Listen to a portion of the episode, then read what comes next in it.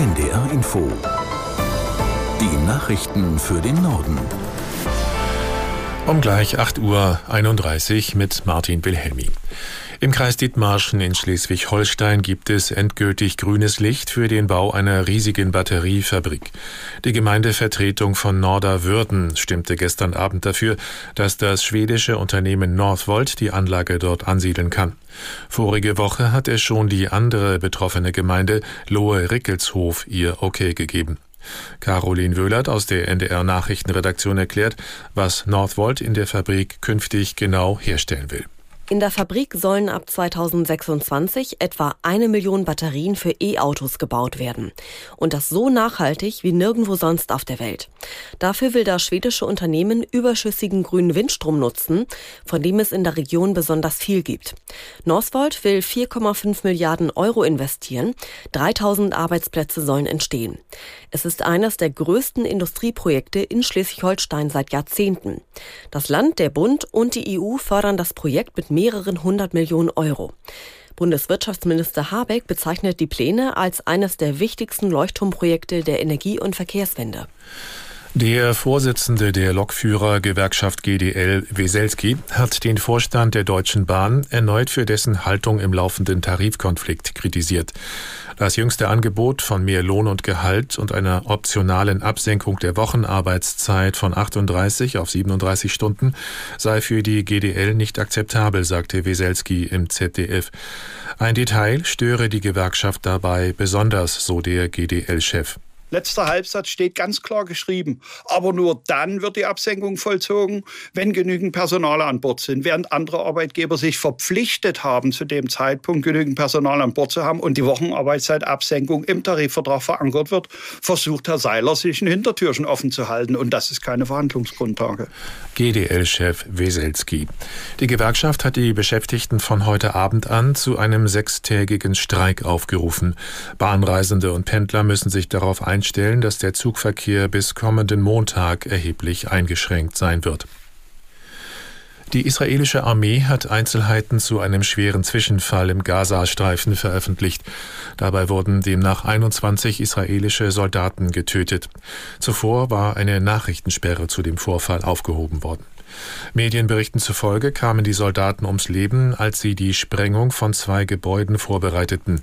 Sie seien durch die Terrorgruppe Hamas mit Panzerabwehrraketen beschossen worden, wodurch der Sprengstoff vorzeitig explodiert sei.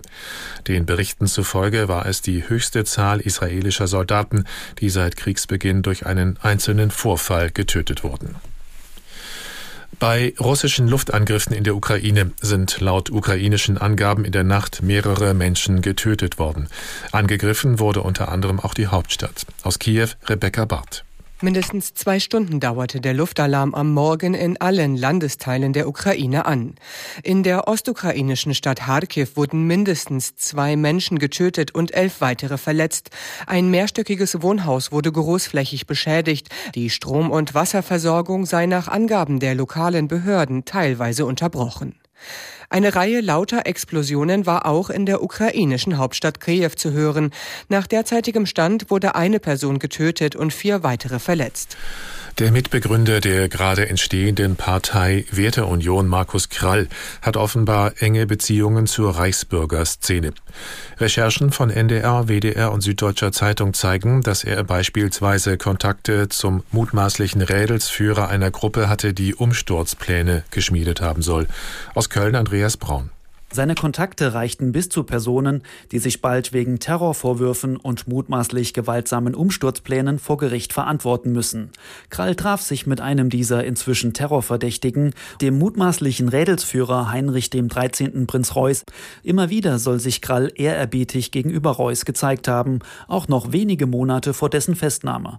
Nach den Auswertungen der Ermittler kennen sich Krall und Reuß deutlich länger und intensiver als bisher bekannt und Krall bislang öffentlich eingeräumt eingeräumt hatte. Er soll nach Recherchen von WDR, NDR und Süddeutscher Zeitung sogar seine Verfassung für Deutschland an Reuß und dessen damalige Mitstreiter übermittelt haben. Allerdings schon ein Jahr, bevor sich die mutmaßlichen Putschisten um den Prinzen formiert hatten. Das Bundesverfassungsgericht verkündet heute sein Urteil, ob der rechtsextremen NPD die staatliche Parteienfinanzierung entzogen wird. Der Bundestag, der Bundesrat und die Bundesregierung hatten einen entsprechenden Antrag gestellt.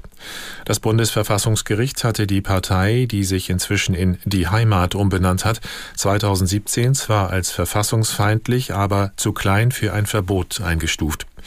Das Karlsruher Urteil wird mit Spannung erwartet, weil Fachleute es als mögliche Grundlage für ein ähnliches Vorgehen gegen die AfD einstufen.